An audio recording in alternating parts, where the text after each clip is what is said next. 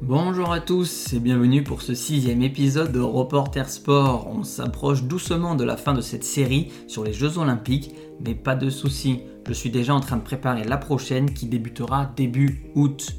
Aujourd'hui, on va parler de la discipline qui est sûrement la plus emblématique et la plus ancienne des Jeux Olympiques. Je parle bien sûr de la lutte. C'est parti.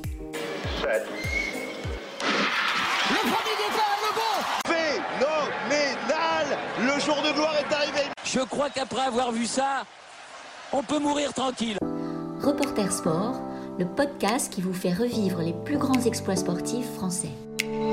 Revenons sur le 13 août 2008 à Pékin, jour de compétition pour les lutteurs.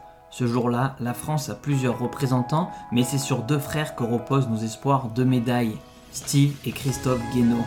Steve est le plus jeune de la fratrie et il combat dans les catégories des moins de 66 kg, tandis que son grand frère lutte dans celle des moins de 74. Tiens, en fait, Jamie, je me pose une question. Mais d'abord, quelques explications sur cette discipline qui possède un immense héritage olympique. La lutte a toujours été présente depuis la modernisation des Jeux en 1896.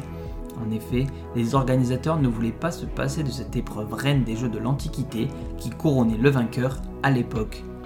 De nos jours, elle se divise en deux disciplines de préhension, la lutte gréco-romaine et la lutte libre.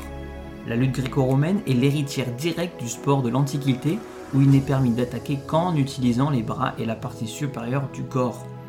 En lutte libre, d'origine plus moderne, il est possible d'utiliser les jambes pour attaquer et de ceinturer le haut comme le bas du corps.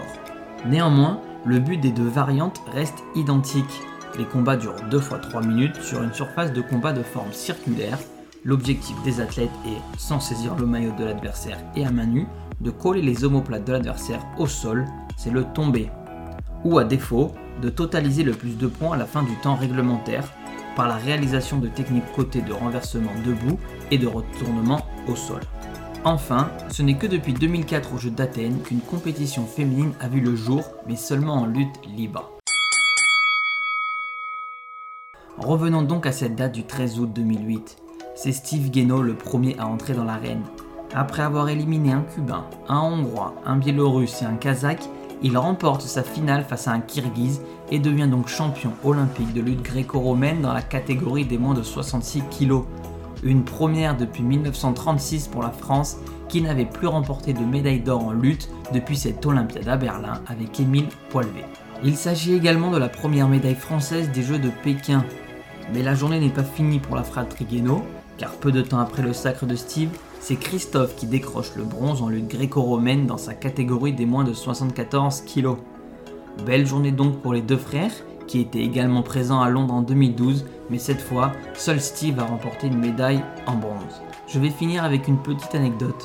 L'Olympiade de 2012 est la dernière compétition pour Christophe Guénaud, qui prend sa retraite.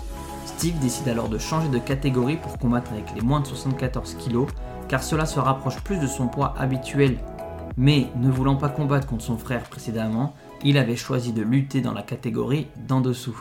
Et voilà, c'est la fin de l'épisode. N'hésitez pas à continuer de partager ce contenu. Et moi, je vous donne rendez-vous la semaine prochaine pour un nouvel épisode sur une discipline plus récente mais tout aussi spectaculaire, le pentathlon moderne. C'est tout pour moi. Reporter Sport, le podcast qui vous fait revivre les plus grands exploits sportifs français.